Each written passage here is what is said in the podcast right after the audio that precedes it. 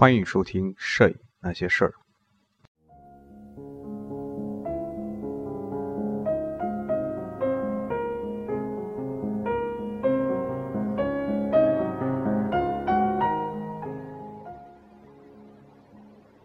大家好，欢迎收听《摄影那些事儿》。我们继续聊世界摄影史第二章：肖像摄影盛行的年代（一八三九年至一八九零年）。这是第二部分。小标题：达盖尔肖像摄影在美国。对于美国人来说，达盖尔式摄影法似乎就是为他们定制的。达盖尔式摄影法在被发明并引入到美国之后的二十年里取得了空前的成功，但在肖像摄影方面，美国和欧洲的不同体现在美国人对肖像摄影有着自己独特的审美。美国文化崇尚没有修饰的真实感，不相信拍摆拍出来的所谓的优雅和排场，所以美国的肖像摄影作品没有过多修饰的细节和。做作的表情。美国作家纳萨尼尔·霍桑在《七个尖角的阁楼》这本书中就大力地称赞过自然真实的力量。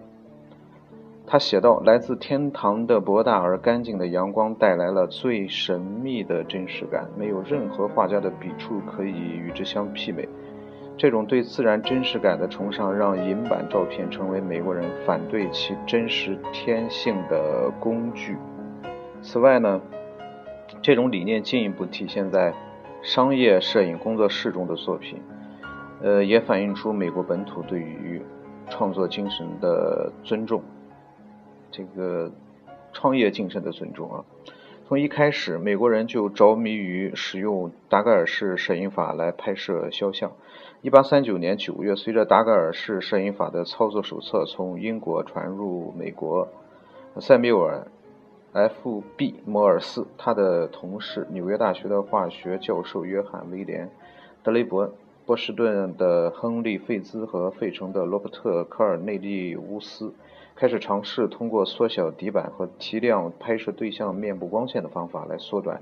原本需要十到二十分钟的曝光时间。到一八四零四一八四零年，嗯，德雷帕广为德雷德雷帕啊广为人知的一幅作品，即他为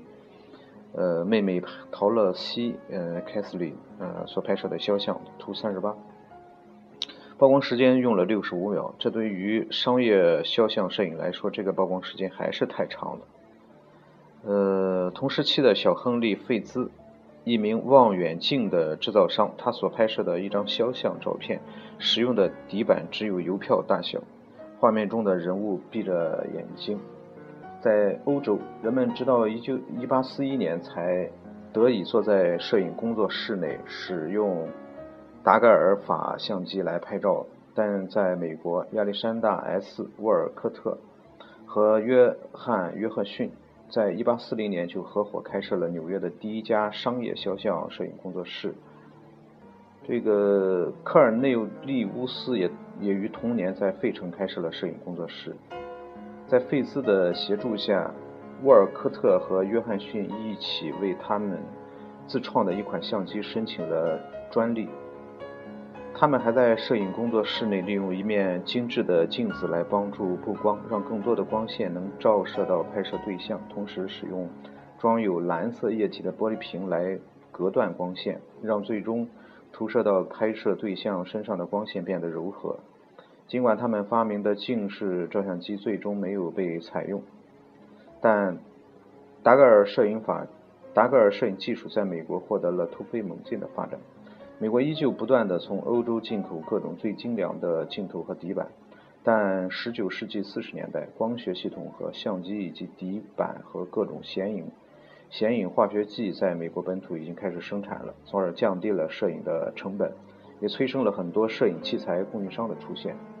一些当时的小作坊甚至是如如今我们所见的大公司的前身。随后，很多。很多更精良的设备和可可实现流水线作业的技术不断的涌现出来，摄影工作室的流程也不断的在进步。德雷帕所拍摄的凯瑟琳完全记录了凯瑟琳正面最自然的状态，加之他发明的缩短他的发明缩短了曝光的时间，无疑是早期美国达盖尔法肖像摄影最具代表性的作品。约翰·普拉姆是早期摄影领域一名成功的创业者，他销售摄影器材、相关用品、培训课程和廉价的摄影作品。他于1841年开设了波士顿第一家摄影工作室，在随后的几年里，他在美国的十四个城市开设了连锁店。他的作品也是当时美国肖像摄影的典型代表。在德雷帕的作品中，弗朗西斯·鲁奎尔夫人，他的肖像在图三十九啊，拍摄于普拉姆的工作室。人物从正面拍摄，位于画面的正中，没有任何人为的摆拍，没有戏剧化的光线，没有夸张的道具，诸如欧洲人拍摄肖像常用的帷帐垂饰和雕像。就拍摄了一个一个老年老年妇人的形象啊，就是正面肖像照啊。这种自然的风格在一定程度上受到了美国早期本土摄影本本土肖像画家的影响，二者在风风格上非常的相似。艾米·菲利普绘制的约翰·文森特·斯多姆夫人的肖像就充分体现了这种风格。图四十啊，这是一幅画啊，这是埃米·菲利普画的。这画画的确实是不怎么样啊，是在一八大概一八三五到一八四零年油画。这种自然而冷静的风格不仅仅在平民肖像摄影中流行，直白而不雕琢的风格同样也在部分名人的肖像中体现出来。一幅一八四七年出自不知名摄影师之手的。废奴运动领运动领袖弗雷德里克·道格拉斯的肖像，也与同时期普通民众的肖像风格类似。这是图四十一，四十一是一个这个就道格拉斯的一个一个一个一个肖像啊，确实很霸气的一幅一幅一幅肖像啊。这幅肖像虽然避免了人为的修饰，但画面中人物的姿势还是显出显示出了不同寻常的。气势和力量，在纽约和华盛顿，马修·布雷迪所创立和奠定的肖像摄影基础，即使在今天看来也堪称经典。图四十二有他的一幅，啊，一个一个一个，这是一个石板画。从塞缪尔 ·F·B· 摩尔斯处学得了达盖尔式摄影法之后，布雷迪这个原本生产珠宝盒和达盖尔摄影箱的商人。于1844年在纽约百老汇开办了第一家达盖尔法袖珍肖像画廊，也兼做肖像摄影工作室。他坦言自己开设画廊的目的在于见证真正的艺术，所以他的工作室拍摄和制作肖像的价格要高于很多同行。他的观念得到了当时的政治家坦穆尔、坦穆尼霍尔和娱乐业另企业家 P.T. 巴纳姆。他们的认同和支持。另一方面，布雷迪也似乎意识到了公关的重要性。他不断地将拍摄的明星肖像和画廊内部陈设的照片刊登在画画报上，如弗兰克·莱伊莱利斯莱斯利画报，这是一个杂志的名字。另外呢，还有这个《哈珀斯周刊》。然后这些作品被制作成木板画，呃，图四十三。这是一幅木哦，这个确实是非常棒。这虽然是一幅版画，但是它描绘的是布雷迪这个画廊内部的一个场景啊，呃，非常大。然后，然后整个墙面上是挂了很多这种肖像摄影作品。嗯，从这个，从而通过这些呃，通过这些措施啊，比如说制作成木板画啊，把这个肖像制作成木板画。让他的画廊获得了足够的宣传啊，他便可以专注于画廊和工作室的发展，以及研究达盖尔式摄影法在城市生活中潜在的传播作用。尽管达盖尔式摄影摄摄影摄影法肖像是独一无二的，呃，这个这个就是说，当时的那摄影术啊，它在一个底底底板上进行曝光之后，然后。呃，是只在一块银板上曝光之后是没有办法复制的啊，不像今天我们这个这个，不像今天的胶片可以你可以印制照片啊，嗯，它达盖尔式这个就拍一张就只有一张照片啊。达盖尔式摄影法无法多次复制肖像，激发了普拉姆想办法进行克服。1846年，基于他拍摄的名人肖像作品，普拉姆制作了一系列题为《普拉姆是国家画廊》的木质雕版作品。随后，布雷迪发表了主题为《杰出的美国人》的作品集。在这部1850年的作品集中，弗朗索瓦·达·阿瓦阿维尼翁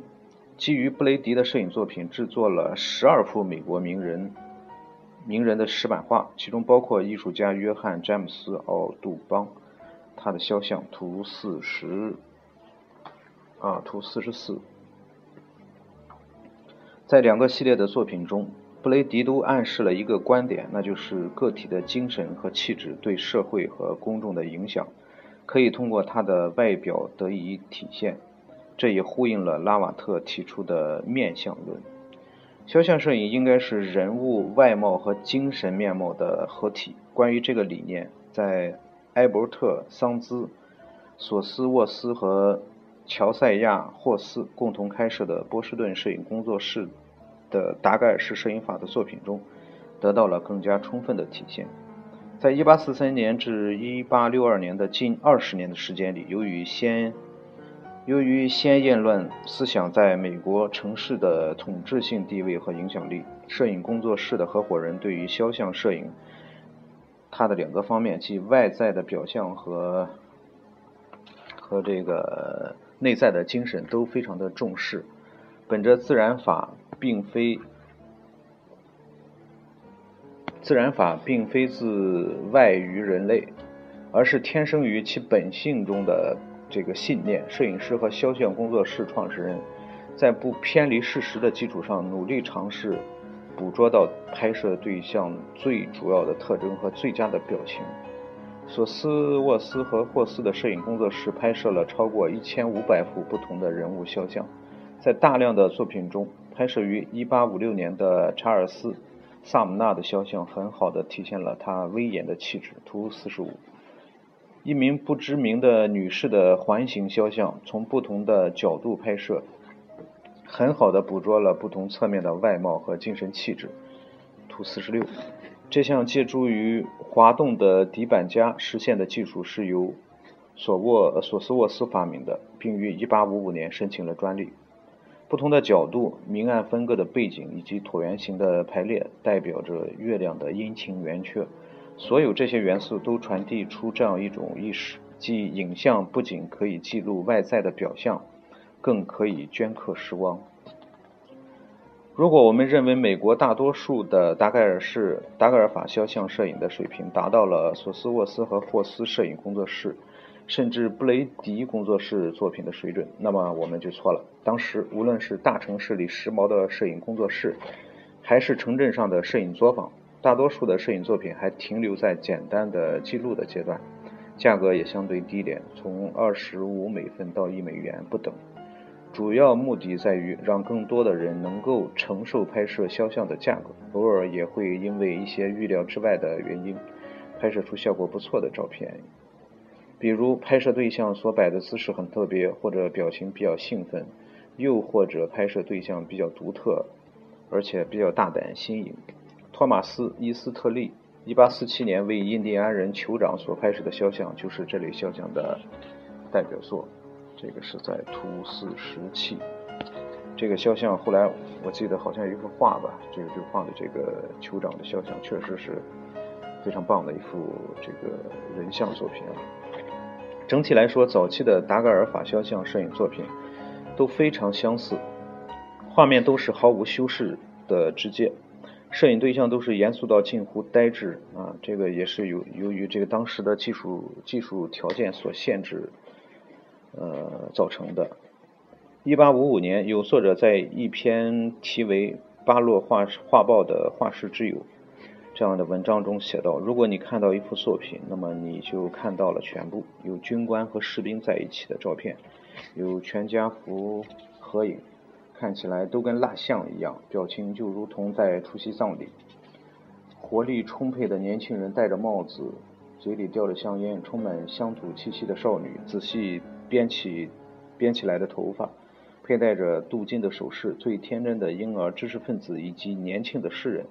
等等，但是即使在最糟糕的达盖尔法摄影作品里，也依旧能找到有趣的地方，那就是所有的作品都是毫无修饰的真实。当然，达盖尔达盖尔法肖像摄影作品是里的人物表情呆板，一定程度上也是因为摆拍的时间太长，而且拍摄对象的头部和双手都要被固定起来，然后才能拍摄。在这种情况下，要求拍摄对象表情自然，不仅在技术上难以实现，而且当时还认为自然放松的状态不适合拍摄对象的着装，因此拍摄对象都可谓盛装前来拍照。更加毫无生气，呃，这无疑更加毫无生气的，无疑是死亡者的照片啊！死亡者的照片就为为尸体拍照。这个图四十八有一个啊死去的一个孩子，就像睡着了一样这样一张照片啊。为逝去的人拍摄肖像，往往是为了让失去亲人的人们留作纪念。他们相信看到所有看到所爱的人的照片，就如同感觉到他依旧存在于这个世界。尽管如此，这种拍摄逝者照片幽灵般的，如同墓碑的做法，仅仅流行在美国。理查德·鲁迪希尔在研究中指出，达盖尔式摄影法的技师们打着记录时代、记录社会的旗号，当他们遇到美国人的时候。他们帮着美国人记录自身，让美国人认识到自身的重要性。在美洲、美洲的其他地区，无论是北部还是南部，肖像摄影的发展同东欧非常类似，唯一的区别就是加拿大和拉丁美洲的首幅肖像摄影作品都出自流动的技师，他们来自美国或者欧洲，希望能在加拿大或者拉美地区将摄影做成生意。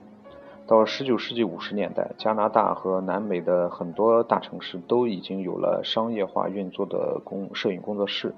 尽管这些地区的城市生活略显土气，金属和纸基的肖像却被视作财富和地位的象征，也是民族意识的体现。在前往前往加拿大的若干达格尔法技师中，值得一提的是一名女性摄影师，她于1841年到。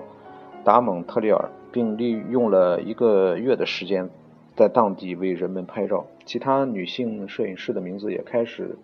出现在通告和报道中。尽管摄影摄影涉及到难闻的化学制剂和复杂的操作过程，但并不能说明摄影是不适合女性的职业。安娜阿安娜阿特金斯。茱莉亚·玛格丽特·卡卡梅隆，啊，珍芙妮·伊丽莎白·迪斯德里，克莱门蒂娜·哈瓦特·哈瓦登女士，约翰·蒂尔文，罗埃琳夫人，康定斯康斯坦基，塔尔伯特，这些美国，这些这批欧洲的女性摄影师，以及美国的玛丽安·米德，他们是早期若干女性摄影师中较为知名的。他们中部分人是因为家族成员中有人从事摄影相关的工作而开始学习摄影，有的则完全靠自己的努力。女性也积极参与到达盖尔式摄影法和纸基照片的流水线作业中。随后，他们就诸如伊斯曼和卢米卢米埃尔兄弟旗下生产生产这个摄影器材的一类公司所所雇佣。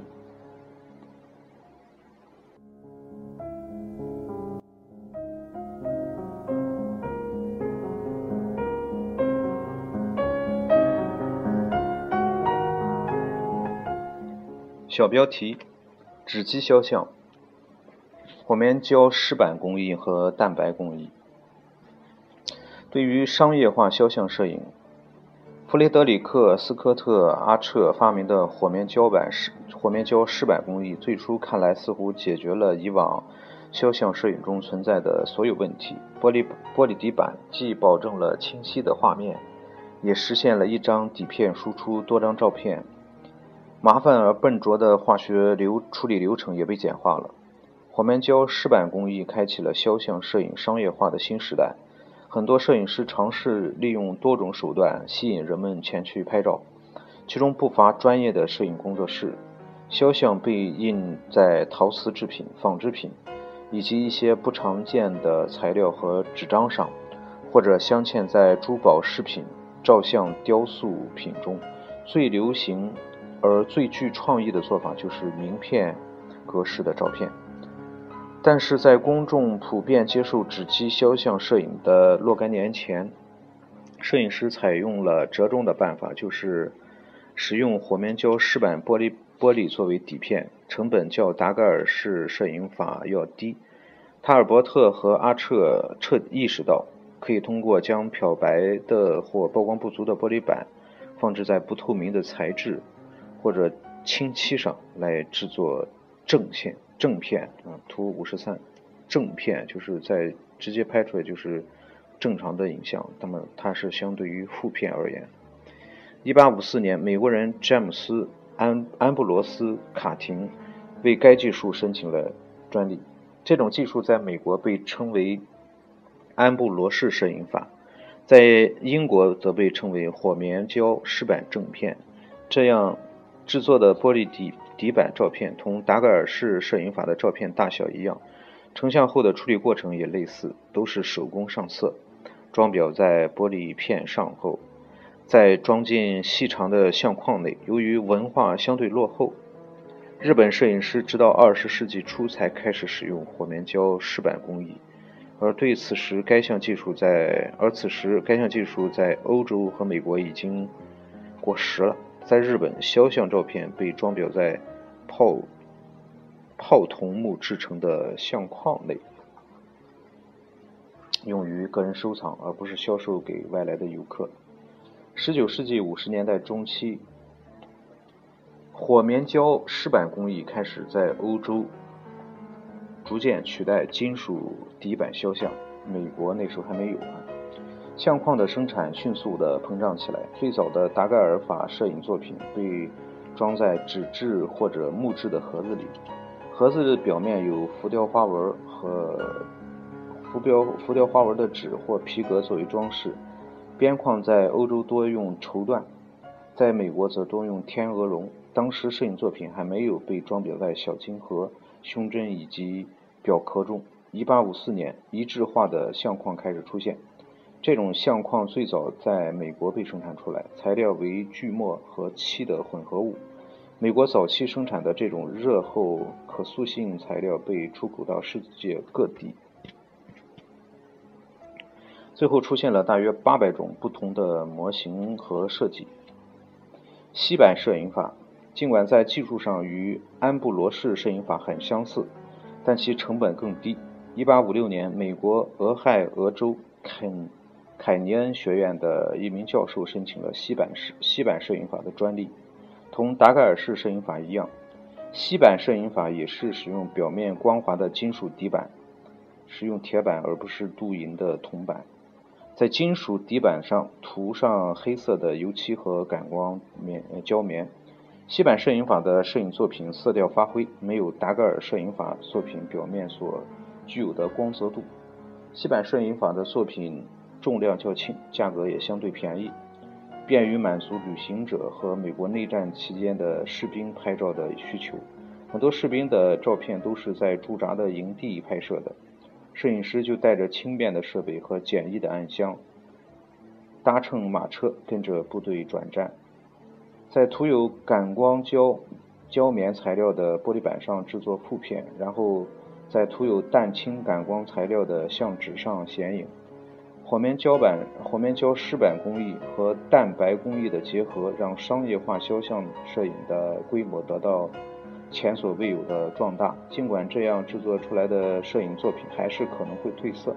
从19世纪50年代至80年代，世界上主要大城市的摄影工作室都投资改善室内装修，让整个氛围更加考究和独特，从而吸引消费者花更多的钱来拍照。随着人们对服装摆拍的姿势和道具越来越狂热，肖像摄影应该传递人物内在特质的理念也变得次要了。一时之间，肖像摄影似乎只是记录一个人的面孔和身体。当时的肖像摄影甚至可以用“无趣、死板、毫无感情、不吉祥”这样的词语来来形容。对姿势、灯光。道具和背景陈设的娴熟掌握和处理，在欧洲很多摄影师的作品中得到体现。其中部分摄影师一时之间成为大家争相模仿的对象，包括弗朗茨、汉夫施滕格尔、安托万、塞缪尔、亚当、萨洛蒙、卡米尔、希尔、希尔维等。弗朗茨·汉夫施滕格尔当时已经是知名的失败画艺术家。他于1853 1853年在慕尼黑开设了摄影工作室，凭借优雅的姿势、讲究的用光以及蛋白工艺显影作品所具有的细腻和丰富，汉夫施滕格尔很快在业界获得了广泛的认可。男子和帽子就是他的代表作。这个是图五十四。一八五五年，汉夫施滕格尔早期的作品在巴黎的环球博览会上展出。这些作品被认为对底片做了过多的修饰，但是人们相信这次作品激发了亚亚当·萨洛蒙的灵感，让他决心从雕塑家转成摄影师。在摄影的时候，亚当亚当·萨洛蒙偏好让拍摄对象摆出古典雕塑作品。作品中人物的姿势，他还喜欢使用奢华的纺织品和道具，这些都极大地满足了崇尚实物主义和实物主义的新兴中产阶级的喜好。他的作品由于有太重的使用修饰刷的痕迹，引起争议。在他为女儿所拍摄的一幅肖像肖像中，整个由于整个画面背景色调很亮，修饰痕迹就显得更加明显了。这个是图五十二。确实，这个有一点 PS，PS 不成功的那种那种感觉啊。除了显示出拍摄对象的身份、道具和拍摄姿势，还在一定程度上成为了了解人们人物性格的线索，从而让画面在视觉上和心理上都显得更加的丰富。摄影师路易·皮尔森是巴黎梅耶兄弟和皮尔森摄影工作室的合伙人，他为卡斯蒂格列纳。伯爵夫人所拍摄的肖像中，图五十六。伯爵夫人手持一面椭圆形相框，遮住了眼睛，披肩比较袒露。作为拿破仑三世的情妇，啊，也有谣传称她是意大利间谍。这些道具和服饰都充满了挑逗的意味。奥斯卡·古斯塔夫·雷兰德。所拍摄的《爱丽丝漫游奇境》所拍摄的《爱丽丝漫游奇境》的作者刘易斯·卡罗尔的肖像中，图五十七。先看一下啊，图五十七。这这小子一看就是个同性恋啊。呃，这个这个，他这个刘易斯手持镜头和一块抛光的布，表情举止都透露出呃他应有的得体。呃，据说啊，题题外话啊，刘易斯·卡罗夫这个梦游，这个就是写的这个《爱丽丝梦游奇奇遇境奇境的记》的这个这个作者啊，据说他有恋童癖啊，同时他也是一个摄影师，他拍摄儿童肖像。那么这幅这幅作品呢，是雷兰德雷兰德洛洛干洛干肖像作品中的一幅啊，他经常为身边的朋友啊，女性同事。他本人和儿童拍照，他的儿童肖像作品也比较有名啊。图二百六十六这个，呃，随着肖像摄影逐渐取代肖像绘画，人们对手工肖像作品的审审审审美观也受到了摄影作品的影响。从早期的达盖尔式摄影法，到后来的火棉胶饰板工艺相关的摄影手册，指导人们该如何穿衣服，如何搭配色彩，以便如。以便克服达盖尔式摄影法所用的底板和玻璃底板感光度不高的缺陷，也包括指导人们在拍照的时候应该采取的姿势。由于当时人们依旧感依旧觉得手工制作的肖像绘画要优于肖像摄影，因此摄影作品在输出的时候往往会使用水彩颜料、油画颜料或者蜡笔来上色。但是不会完全遮盖住摄影的痕迹。维也纳维也纳的福格尔和 C 理查德摄影工作室所拍的作品就是典型的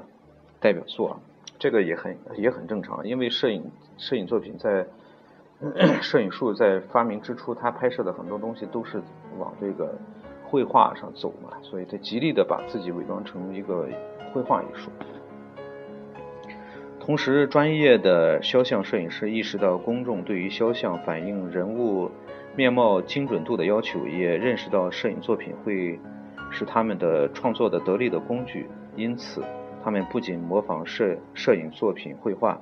甚至直接在摄影作品上进行创作。早在1853年，摄技术手段已经可以将玻璃正片投影到油画帆布上了。这个现在。反正我见过，大家不知道有没有见过，就是在摄在一个照片上，然后用油画去画一些东西，画一些笔触啊，油油炼油油画颜色的一些笔触啊等等，呃，造成一种一种非常奇怪的一种现象啊。其实这个在摄影术发明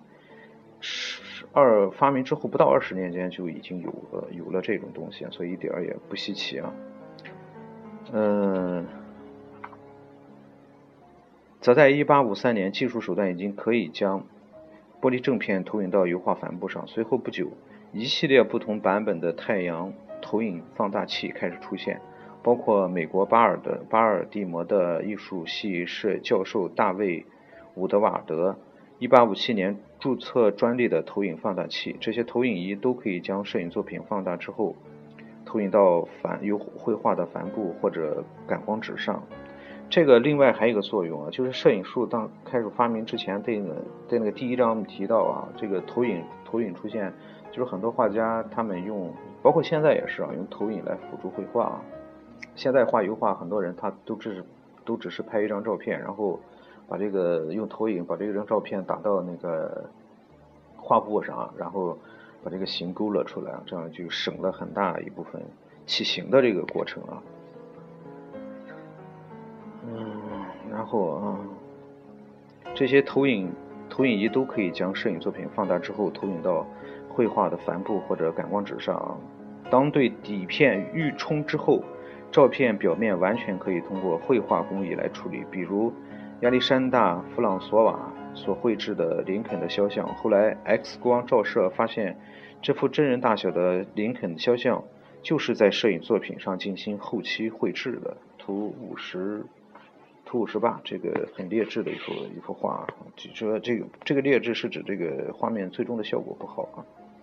这种操作方法在十九世纪后半期很很常见，人们不会觉得有什么不妥之处，因为当时艺术家们都认为摄影不过是绘画创作过程中的辅助工具。